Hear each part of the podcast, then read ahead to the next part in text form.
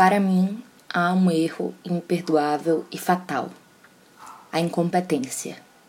Desde a mais tenra idade aprendi lição de meu pai: não basta ser boa, é preciso ser a melhor.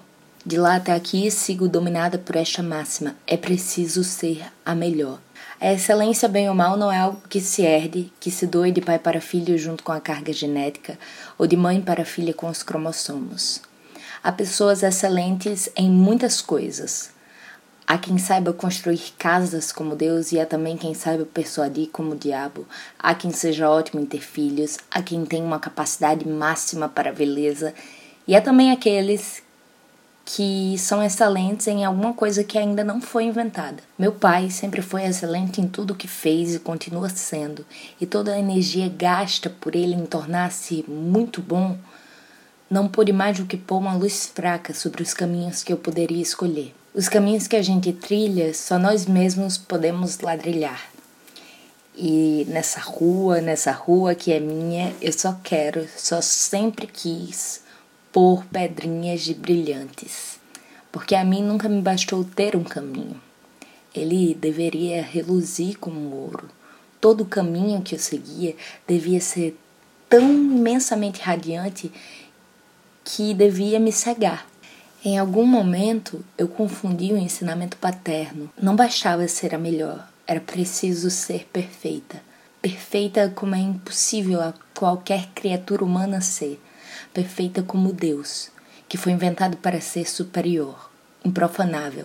Era assim que eu devia ser então para mim, superior a mim mesma, inatingível, santificada. Desaprendi muito cedo a aceitar-me humana. Lembro que desde as coisas mais simples, como a prática de ginástica olímpica, se converteram para mim em um exercício da perfeição. Eu fazia e refazia os exercícios repetidas vezes, até aprender, até me machucar, porque desde nova eu assimilei dor com aprendizado. Não tinha nenhum medo de me machucar, muito pelo contrário, eu entendia isso como uma vitória, porque era quase um abandono de mim mesma para alcançar o meu objetivo. Quando se é nova, é muito fácil ter parâmetros para se saber se é ou não a melhor, quer dizer, a melhor dentro desses parâmetros. Notas, certificados de aluno de destaque, medalhas de esporte, tudo isso alcançado e tudo isso, cada vez que alcançado, significando menos, porque parecia cada vez mais fácil, parecia exigir cada vez menos, e quando tornava-se fácil, perdia então o sentido. Revendo agora essa forma de pensar, pondo ela em palavras, é evidente o erro. Mas ainda assim não é simples mudar um pensamento que para mim tornou-se um dogma. Quando adulta, até meu pai, que me ensinou a lição de ser a melhor, sentou-se comigo para conversar e tentar me dizer que isso não era o mais importante, que importavam mais outras coisas, como a alegria. Porém, era tarde. Muito cedo eu mesmo plantei na minha cabeça essa ideia. Reguei-a com muito suor e ela estendeu raízes para dentro de mim, raízes tão fundas e maciças que, se arrancadas agora à força, levariam tanto de mim. Quando se cresce, não há boletim que meça sua capacidade de ser adulto. Não há um parâmetro que diga se eu sou ou não a melhor artista.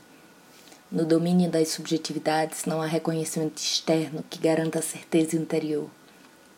Desde que tornei-me adulta, tenho me sentido incompetente, porque não há nada que comprove o meu valor senão a certeza interna, e dentro de mim, a única certeza possível é: dá para ser melhor. Meu psicólogo me falou que eu tenho um alto padrão de exigência, sobretudo interna, e que nunca me contento com o que faço. É certo que eu não precisava dele para saber disso, mas eu precisava de alguém que me dissesse isso. Eu tenho abandonado projeto atrás de projeto ao longo da minha vida por pensar que não seriam bons o suficiente. E quase todos que começo não duram muito tempo, porque não atingem a exata qualidade do que eu imagino para eles, uma qualidade próxima ao divino. Outro dia eu me peguei pensando: há quanto tempo eu não começo uma coisa nova? Uma coisa que eu não saiba. Faz um tempo imenso, o tempo da vida de uma criança, porque eu não tenho me permitido errar. não tenho me permitido ser a pior. A verdade é que eu também não tenho me permitido ser boa. Porque quando eu faço algo de que me orgulhe de alguma forma, eu apresento com desculpas ou apontando erro por erro. Quando eu erro, autoflagelo-me publicamente, como se merecesse ser ridicularizada por mim mesma por ter errado, como que para purgar o pecado do erro.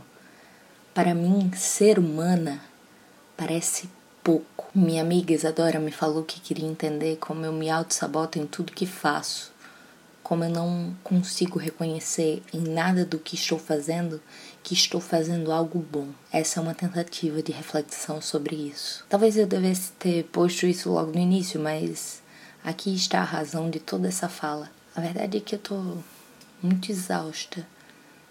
ser humano tem me cansado demais.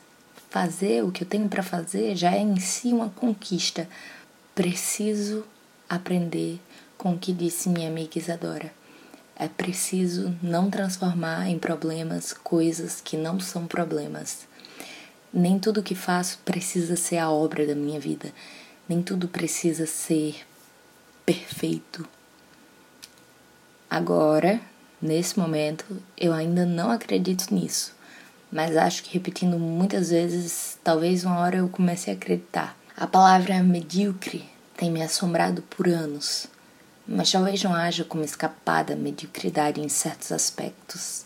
Há também quem possa ser excelente em ser medíocre em muitas coisas, não? Por ora, eu acho que um bom ensinamento é aprender a aceitar-me boa em certos aspectos, sem me desculpar por isso, como que me desculpando por uma falta, a falta da perfeição. A todos que me escutam, eu deixo aqui registrado de agora em diante, tentarei não ser carrasca de mim mesma. Afrouxarei o nó do meu pescoço. É claro, é apenas uma tentativa e eu corro o risco de falhar muitas vezes. Afinal, por mais que eu negue, eu sou humana. E fica aqui também o recado para lembrar a mim mesma. Nem tudo precisa ser difícil. Às vezes, as coisas boas são boas e não doem, não precisam doer.